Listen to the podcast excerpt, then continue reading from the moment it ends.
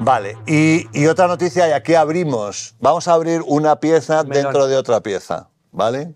Como hicimos la semana pasada con, con, este, con, con Ricky Rubio, porque, hombre, una noticia de las noticias de la semana de baloncestística es que Sergio Yul, Yui. Yul eh, ha batido el récord de partidos en el, el Real en Madrid. fin, que no hace bada, en el club de baloncesto histórico más importante de este país, que es el, que es el Madrid, eh, o que ha sido el Madrid en los últimos eh, 100 años. Ahí vemos, ¿eh?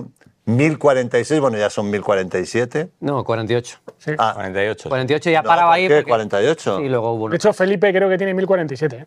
¿Eh? Eh, a ver, esto de eh, Wikipedia. no, bueno, Eh, Yo creo no que es, el no es empate fue en Wiki- 46, 47 empate fue en superó y 46, luego sí, 48 fue ya el extra y luego Vale, ya se lesionó. Vale, vale, joder, si os vais a poner Creo, ¿eh? de- No, pero no quisiera pero yo- Jugó en Múnich y ya no jugó más. En Múnich lo superó y ya no jugó más, ¿no? Yo creo que el es que me suena haberle visto Valencia. una historia en Instagram de Valencia, sí, en 1048. Valencia, ¿no? A ver, Valencia, siempre en el chat hay gente que lo sabe y eso, bueno. Bueno, a ver, el chat. Eh, Le faltan dos ahí a Yul. Vale, le faltan dos. Habría, que echar la cuenta total, porque Felipe en total jugó 1565. Claro, en Liga Andesa. No, no, en total, jugó- sumando total de Claro, todas las carrera. En competiciones. Liga sí. Bueno, no, bueno, en Liga Endesa no, no, estaba Endesa todavía. en el la- no, hablo con la selección y Ah. con A partidos oficiales. Partidos que partidos tiene oficiales total.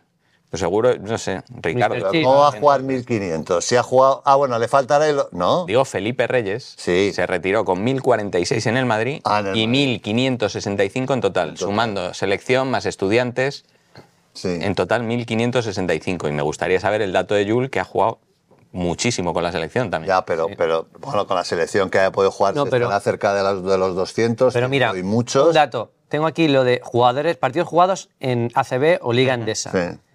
Jul está a 250 de Felipe, en Liga Liga Fíjate la de años, la de partidos. Liga Endesa, claro, Felipe cuenta los de los estudiantes también. Y ahí está por encima Marceliño, que lleva 624, habiendo estado por ahí también unos cuantos años. ¿eh? Yul con la selección creo que lleva 162. 62. Bueno, creo no, lo acabo de mirar. Sí. Vale, vale, sí, Siempre poniendo la duda por si acaso. No me voy a tirar. Pero bueno, que, hombre, que ser el jugador que más partidos ha jugado en el, en el, en Bueno, y- Madrid. y, está pues, en su decimoctava temporada en el club, con la que iguala a Rafa Rullán y nadie más, eh, nadie ha jugado más temporadas en el, en el club. Estaban con 16 Bravender y Luic, con 17 Corbalán, Fernando Romay y el propio Felipe Reyes, y con 18 ya están Rafa Rullán y, y Sergio. Ahora, fíjate que haces, tú mira, Rafa Rullán, 18 temporadas, 576 partidos. Hace Claro, una media de mucho la 30 atención. partidos jugamos. Se jugaba Aquí va bastante 30 partidos al año. Pero también el debate ese de por qué ahora se rota tanto y por qué antes cascaban treinta y tantos minutos, también era pues, es por la masa de partidos que, ha- Que antes hay ahora. jugabais que menos en una temporada que ahora solo la fase regular de la Euroliga. Claro. Sí, sí, claro. Es que ese es el salto. En, en el primer año del ASO, que lo comentábamos antes, el Madrid Pero ya el primer año 66 del ASO ya estaba en 60 y tantos. Claro, pero es que desde ese primer año que juegan 66 hasta ahora, que la media está por 82, 84, Claro. tú fíjate, son, son casi 20 partidos más con el cambio de formato de, de Euroliga. Claro, Y esto hace, pues fíjate, está Jules, Reyes, eh, Rudy Fernández, JC Carroll el Que cuarto. JC Carroll ¿eh? estuvo mucho y no se lesionaba nunca, JC Carroll. Luego Rafita Rullán, Corbalán, Chechu, Virucó, Bravender, Romay, Sergio, Sergio Rodríguez y al 10. Es que lo de JC es datazo, ¿eh? 10 temporadas, 709, Sí, sí. son 70 partidos por Sí, temporada, por temporada. ¿eh? 10 temporadas. Bueno, eh, Tavares en siete temporadas casi 500. A Tavares le sale, le sale 70 partidos por temporada, 75. Y ojo Fabián Coser. Y luego, si tiras un poco más abajo, eh, tienen los máximos anotadores históricos. Y claro, ahí se nota claro. también que ahora juegan muchos más partidos, pero sus medias de puntos son Hay mucho que- menores. Porque de Hay que hecho, coger esa pantalla un poquito. ¿eh? Bravender. Faltan, faltan dos... Bravender hizo 20 puntos de media, Ahí, hasta de ahí. media por Ahí. partido. Bravender. Y Sergio Luis es el segundo con 10. sea Felipe que- Reyes, JC Carroll, Rullán, Chechu Virukov, Luic, No Alberto. aparece tu media ahí, tú, no aparece tu media ahí. Es verdad, no tiene media de puntos. No, no, ya lo voy a decir porque la he sacado, casualmente la tengo aquí. ¿no? No, no, son, son 3.000 y pico, 3.400 y pico partidos, 5.200, una media de 14,2 14,2 o algo así. 12 temporadas, ¿eh? Es que espera, es que, es que, es que, es que el único es Luis Bullock, Bullock, Arlaucas y... De media, Eh, dices. Esto, Yo ahí lo dejo. Para todos los que. ¿Este que habrá hecho en el Madrid tal y cual? Toma. Que Decimotercer, capi- decimotercer anotador de la historia del Real Madrid, de 25 verdad. puntos de media por partido en 7 temporadas en Sí. el Madrid. Sí, sí. Wayne Bravender, 20, 20, Que sí. 20, 20 de media. Pero fíjate lo que hago. Es que Rudy, Rudy en el Madrid, Rudy Fernández. Rudy, Rodolfo Fernández. Rudy. Fernández es que tiene nueve, nueve puntos y pico por partido. Si es que es un piernas. No, no es un pierna. No, no, no, no. Quiero decir, no. Lo que ha cambiado, claro, es que. Te has eh, centrado demasiado en la medalla. O sea, tenías datos por ahí, tenías Tenía datos por ahí para que, ver- que te podían haber dado. No, no, claro, no, sin defensa, no, no, no defendía, no, no, allí nada, decía, no, hombre, pase por aquí, señor Iturriaga, que otra vez por aquí, pase, no, meta otra canasta y tal. Y también que se jugaban, jugaban seis jugadores, ¿no? Y 40 Sí, minutos claro, del claro. tirón y... Bueno, había gente que hacía medias, medias en temporada de 37, 38 minutos. Claro, con lo cual. Pero bueno. Pero el eh, caso de Yul para mí es extraordinario por varios motivos. Primero, estuvo un año Vayamos fuera, a Yul, que era lo que esto así ha venido de paso. no, estuvo fuera casi un año por la lesión, Sí. hubiera sumado mucho Sí, más. Y luego pequeñas lesiones después de la grave lesión, que le han tenido fuera mucho tiempo, musculares y tal. Y luego que es un tipo que puede entenderse o no, pero que ha renunciado a la NBA. sí. El motivo sea, tuvo- que sea, pero el manager de Houston ha dicho muchas veces, este tipo ha rechazado contratos que, que yo no entiendo cómo puede, ¿no? Y es su elección y, y es complicado. Yo ahí, tú fíjate, yo ahí es un, es un pero que le pongo. eh, O sea, Yul me parece. su Vamos, carrera como jugador. En- claro, en en- su historia como... No, pero es más, más cuestión mía, más de- eh, mi deseo de haberle visto en, en aquel momento, Sí, que bueno. era una, vamos, estaba tremendo, ¿no? Había sido MVP de la Euroliga y tal, estaba ya se le quedaba pequeño ya, España, Europa, todo, el haberle visto, y además en aquellos Houston Rockets yo creo que hubiese, que hubiese jugado y tal, y una mala bestia, como- yo creo que, que hubiese, eh, vamos, triunfado, o sea, hubiese Hubiera- encontrado un sitio en Él, el... siempre ha dicho que necesitaba la adrenalina de, de disputar un Ya. título cada tres meses. Sí, y, y que mm, ese viaje allí a la NBA, todo lo que tenía de reto, también lo tenía de interrumpir una secuencia que yo creo que él sabía desde hace tiempo y de, de dónde venía, sabía que iba a ser histórica en el Madrid. O sea, él, él estaba mm, mm, viviendo el, el sueño de estar en el equipo de su vida en un momento en el que estaban ganando todo. De hecho, el dilema se plantea en 2015, que es cuando ganan todos los títulos. Y, Sí, y el, último, el último título de ese, de ese Madrid que gana todo es la renovación de Yul. Y para él también supone la, la culminación de ese viaje que Yul durante muchos años estuvo en, en un Madrid que no ganaba. Y en un Madrid de entreguerras que, que lo pasó muy mal. O sea, él llega y a, los, a, lo- a las pocas semanas de llegar ganan eh, aquella liga con Joan Plaza, Sí. pero luego viene una travesía del La ULEP- desierto. La ULEP que se celebró, Sí. la celebró el Madrid, Claro. la ULEP como... Sí, Claro, en claro. Francia, ¿no? Que fue, los tiempos eso, en Charleroi, con la araña Smith y, con, y con un Madrid que, que tenía picos de, de, pues eso, de mitad de una década horrorosa, pues tenías eh, el triple de Herreros, tenías el, el doblete de Joan Plaza, tenías momentos episódicos, pero que, que eso tardó en cuajar hasta, hasta que llega Lasso y, y les enseña a ganar, como dice Yul, e- ese, ese Madrid. ¿Y dónde le, dónde le ubicáis en la, en la historia de.? Porque se habla mucho con grandes, eh, los grandes jugadores de la historia. Bueno, pues la lista aquella que hicimos en su momento, ¿no? Que está, evidentemente, Paulo, Gasol, luego eh, Navarro, parece que Ricky está, está por ahí, Calderón. ¿Dónde, dónde colocamos? ¿Cuál es el, el- el impacto del personaje? Eh, ¿Dónde lo, lo, lo Pues, metemos? A ver, para mí Pau es eh, Dios en la tierra. Sí. Navarro creo que ha tenido un impacto brutal. Honestamente, poco más. O sea, no sé, podemos hablar de Margasol. po- A ver, yo no hablo de jugadores que hayan estado en la NBA, No. que han sido muchos en los últimos tiempos, pero como además jugador de un equipo, ¿no? Después de venir de Manresa, Dibel, eh, temporadas en la élite, que yo creo que va a estar, si él puede físicamente, va a estar mínimo uno, dos o tres años en el Madrid, lo digo sinceramente. ¿eh? Y este año antes de la lesión, Este año está muy. Este año Ha estado mejor que estado nunca mucho- físicamente. Sí, sí, mejor que el año pasado, sin duda. yo creo que es, mm, no sé, top 5 del baloncesto Igual. moderno español. Y Igual luego, te ha faltado en la selección ser más referente que esos que has mencionado. Incluso Rudy en la selección ha sido más referente que Sergio Lo Llull. que pasa es que Yul ha jugado con bicharracos en la selección. uf, claro. Que también es un mérito en esa selección que gente como Rudy o como Yul sepan interpretar ese rol de estar en el quinteto de seguridad de Escariolo en el Mundial de China, sabiendo que, que se reía incluso, decía, yo soy eh, el que está detrás de Ricky y, forma parte de ese quinteto y renuncia a ese protagonismo que tiene en el Madrid. Eso también es, eh, saber hacer historia, ¿no? Tú, cuando estás en la selección, la primera etapa de Escariolo consistía en, saber mezclar todo el talento que se solapaba. Como junto en el mismo quinteto a Rudy y a Navarro. Como junto en el mismo quinteto a los dos hermanos Gasol.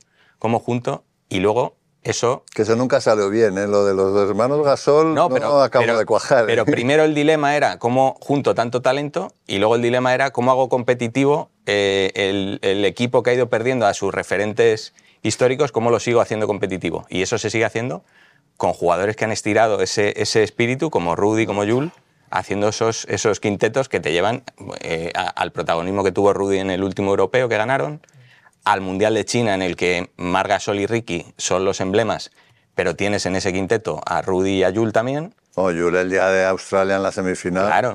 Por eso digo que hay muchas maneras de entrar en la historia. No, y que no solamente es talento, para mí. a Sí, ver, bueno, es lo que yo iba a decir, que no solo, ¿no? que, que yo me refería también, no solo la vertiente, o sea, el personaje, es un personaje que tiene una, tiene una, una potencia que va más allá, o sea, porque ya no es los números y los años que lleva, sino que también es un tío protagonista Claro. de jugadas imposibles, eh, eh, representante de un cierto carácter, ¿no? Ganador, acordados, su primera, en el 2009, se presenta en la selección y el partido aquel que se la tenía que tirar no sé quién, dijo, no, espera, que se la tiro, que, que, que me entro a canasta y Bueno, tal. espera, ¿no? no, se lo mandó Bueno. Cariolo.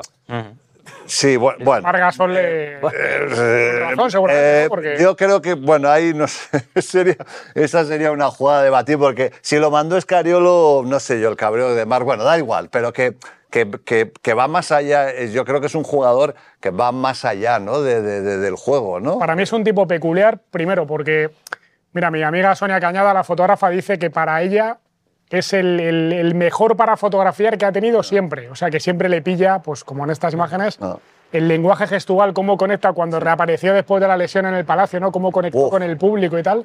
Que por cierto, le preguntan a él y dice que es su mejor momento como jugador del Madrid, por encima de cualquier Ese día. ese día. Y luego es un tío que, que te mete 25 puntos o que la lía ahí en 2015, sale a, a los 30 segundos, le pones un micrófono delante. Sí, bueno, tenemos que. ¿Qué te pasa, tío? Es como un, un rockero frustrado que juega de baloncesto y podría ser, pues, eh, rockero que tocara en el Wizzing cada 100 meses. Es que hay muchas maneras de entrar en la historia por carisma, por carácter, por constancia, por, por momentos, por, por épica. Y él ha tanteado todas. Eh, porque, porque estamos hablando de que tiene una colección de canastas decisivas que se te hace muy difícil encontrar en, en ningún jugador en Europa. Es, es Panulis, eh, poco más. He visto. Navarro. He visto yo en directo, sí.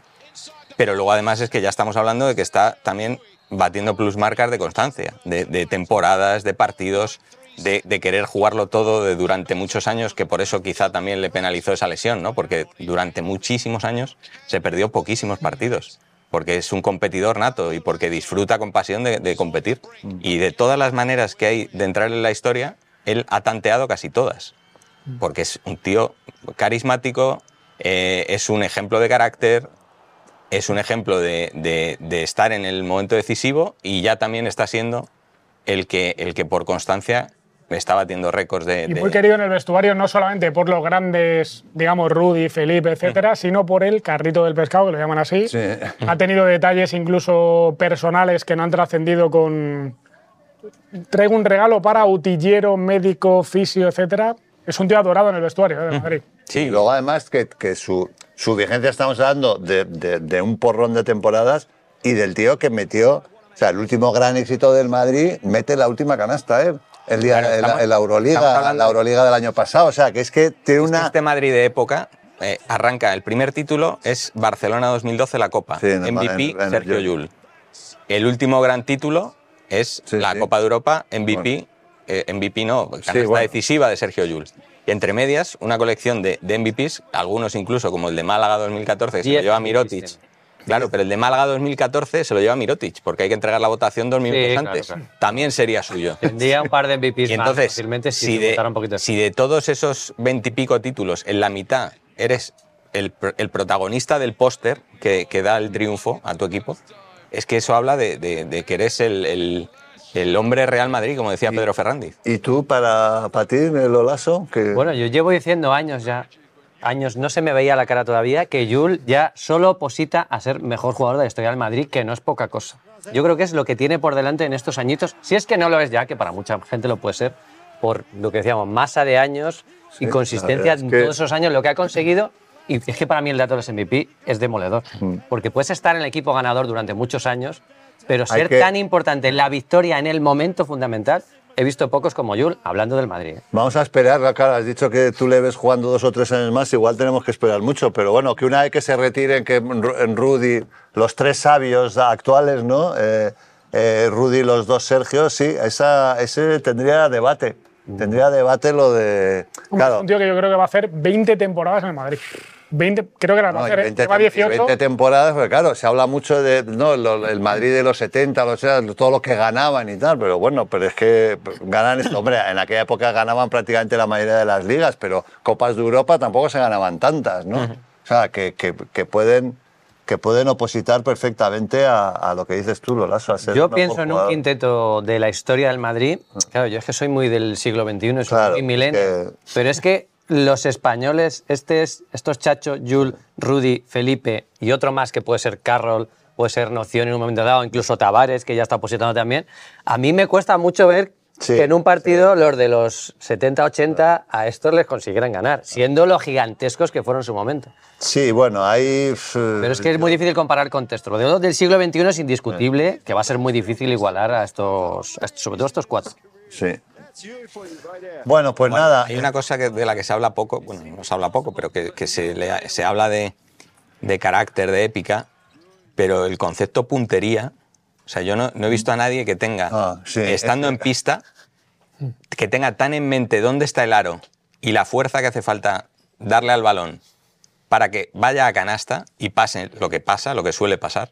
Hay pocos jugadores a los que yo haya visto que ese concepto de puntería, de tener esa, eh, de tener tan interiorizado dónde está el aro, dónde está en la pista las dimensiones y la fuerza que necesitas para llegar a canasta, como a Sergio Llull, que yo creo que eso es lo que le hace ser tan Es que protagonista. ese es el remate, ese es el remate, o sea, porque realmente ha habido muchas de esas, alguna de esas canastas, la de Valencia y tal, pero muchas de ellas no han, ten- bueno, no han tenido simplemente el flipe de que sea capaz de, de clavarla desde donde la, la clava, pero claro, eso se añade al, al personaje, o sea, resulta que tenemos un tío que lleva un montón de años en, en- en- en la élite, ganando su equipo, coleccionando él individualmente y encima ya para ya dejarte ya con la boca abierta, de vez en cuando, pues eso, mete unas canastas, o sea, absolutamente demenciales. Yo creo ¿no? que el- las el- famosas mandarinas. El último Real Madrid increíble, que es el de los 25 días eh, que van desde el playoff con Partizan a- al título con Olympiacos,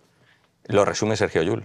Con la misma mano que da el palo a Panther de, de- de frustración, de rebeldía, de decir qué está pasando aquí, que nos están barriendo, nos están sacando de la pista, eh, nos van a eliminar, con la misma mano que, que- que da ese palo y que cambia todo y es el, el aleteo de la mariposa, es con la que supera a un tío de, de 2.18, no sé cuánto tiene Paul, y mete la canasta que, que da el título. Es un tipo que no tiene miedo. ¿eh? Si hubiera fallado esa, esa acción, que es una posibilidad fallar, ¿no? El el tiro ganador, Sí.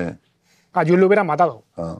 Lo digo Bueno. sinceramente, no, no tenía, no El tenía mucho primero, que ganar. ¿eh? el, el primero, el primero, este Siro, que decía, dásela al chacho, dásela al chacho. Sí, esa, narración, esa narración está muy bien. Y que no es una canasta que lo dejen debajo del aro, es una canasta con eso, con un 2.18 o 2.20 delante, muy arqueado. Era una mandarina. Era Ahí habla- muy difícil de meter. Martuán, Martuán uno dice que es que, que lo- bueno, lo compara, habla de, de, de- de Stephen Curry, ¿no? En, en ese aspecto, el aspecto de este, de este tipo de canastas, ¿no? De tíos de una confianza que son capaces de tirarlas desde cualquier lado convencido de que están hablando de. Faustino Están, agresor, ¿eh? están diciendo que justifico agresiones, yo no digo eso, yo digo... Faustino, es que- ¿Pero quién yo, dice yo digo... De no, verdad. yo- Ten cuidado, yo lo que- Faustino, joder. Lo que dicho- La rectificación de Faustino. No, la- no es rectificación, es que un tío que vive con ese carácter de decir, a ver, eh, yo aquí no, no tengo que hacer, tengo que frenar esto, tengo que, que, no sé, mm, rebelarme ante esto. Yo no estoy justificando ninguna agresión, de hecho, Hombre, menudo si tú eres, vamos, tú eres tú, eh, vamos, después de, después de Gandhi, o sea, no he visto yo un tío, o sea, el que, más quiera, dado, el más... que quiera entender que entienda, yo no tengo que justificar nada. Yo digo que el personaje lo, lo representa muy bien ese viaje desde ese palo Sí. que luego el que, el que mm, agita todo es, es el- el- los que desencadenen la tangana, ¿no? Tú no utilizarías lo de pútrido, ¿no? Del mensaje. yo, pues yo me imagino a Faustino por la noche poniéndose un- otra ropa y yendo al club de la lucha, ¿eh? A darse de hostia. Ven aquí, que te voy a leer las cartas. Dice Faustino, casco azul de la ONU. Bien. eh, y, nada, y por acabar, Vale. eh, lo que decía Carlos ahora, yo creo que la canasta de Málaga le, le cambia la vida porque hasta ese momento no todas habían entrado y yo creo que ese día, en ese, eh, además, esa confesión... Mira de que no alivio se la da tiene muy bien, ¿eh? Con Florentino, cuando le dice menos mal que ha entrado en, en ese día, en ese 2014, yo creo que cambia un poco la vida ya para definitivamente saber que él asume eso, vaya, vaya a fallarla o vaya a meterla, porque tiene el, el- el Que no, carácter fue, para... que, que no fue un buen pase de Sergio Rodríguez, ¿eh? En esa jugada. Bueno, se la dio un poquito baja la pelota. Pues sí, Eh, pues- no fue un- que lo- lo- todavía más mérito, ¿no? De las- hacer lo que hizo. Bueno, lo que está claro es que lo que ha conseguido este chico es impresionante. Este chaval, ¿eh? Y, y nada, y vamos a ver, ahora son 1047 o 48, pues Bueno, a, ver a dónde, estar- a ver dónde lo Mira, deja. mira, esa es- Mira, es esta, es esta. Claro, primero es el chacho el que, el que, el que lo busca. A ver el pase y aquí, mira, mira. ¿Ves cómo vaya abajo? El pase no era bueno. El pase no era Sí, bueno y para, aún cómo, así... para cómo estaba de exigido, uf, No, no, bien, bien, ¿eh? bien, sí, sí, no, perfecto, Sí. pero... Esta además es muy típica del Madrid de tenerlo ganado, perder el último minuto y luego volverlo a ganar otra vez. Y luego tuvo la última el Barcelona con un, con un palmeo. Sí. Bueno, pues nada, hasta aquí la taberna Voy a de... volver hasta que estéis en el Pimpi. ¿Sí? Hombre, No, ah, bueno, es verdad, vamos, vamos a, a la más, a la más rabiosa actualidad ¿eh? Después de esto. Pues ya se acaba la pieza de Jules. No, no, no, falta, falta el remate, ¿eh? Por si ya no hemos hablado y tal, falta el remate, que la carta de Faustino es a Yul hoy. Ah, vale, vale. vale. Pero bueno, vamos a dar eh, minuto y resultado. Entonces, ¿qué dices, Carlos? Que nada, hasta... Aunque Tiene. tiene, tiene fastitis plantar. Sí, Que es eso, putada, que seguro que hay mucho corredor popular aquí viendo colgados del aro. Eso duele y duele, duele, duele mucho tiempo. Joder, es una pena porque estaba, estaba en un momento muy, Eso, muy bueno, nada, ¿eh? se sigue mandando lo de cógete una botella y haces así, raca, raca. Pues No lo sé, supongo que habrá evolucionado, pero igual no, no sé. Eh, Eso cuando duele de verdad es como pisar clavos. Sí, sí, no, duele muchísimo la fascitis plantar. Para la copa. Fascitis plantar es una lesión que ha tenido mucho Toñín Llorente. ¿eh? Ese chiste podría estar en el chat perfectamente. Saludo, Toñín. Joder, me ha costado, tío, me ha costado. Al principio digo, ¿qué dice? Claro, Toñín, si no lo ve, menos mal que no ve el programa. Es fascistis, a- a mí- es fascistis más que fascistis. A mí me lo permite. Sí, a ti te permite de todo, sí, sí. Vale, bueno, pues... También faustitis. Fausti. Fascistis también. Bueno, pues eh, vamos a terminar con esta pieza que yo creo que, que Jules se lo merece, lo mismo que se merecía Ricky en la semana pasada y que bueno, cuando haya un, Hombre. un acontecimiento y una estamos. efeméride tan importante como esta, pues eh, lo celebraremos aquí en Colgados del Aro, que para eso, para eso estamos. Con lo cual, eh, ¿quieres música? No, no hace falta. Sí, sí, un poquito de música se lleva mejor. Se lleva No hace mejor. A ver, no ¿qué música tenemos, Paco? A ver.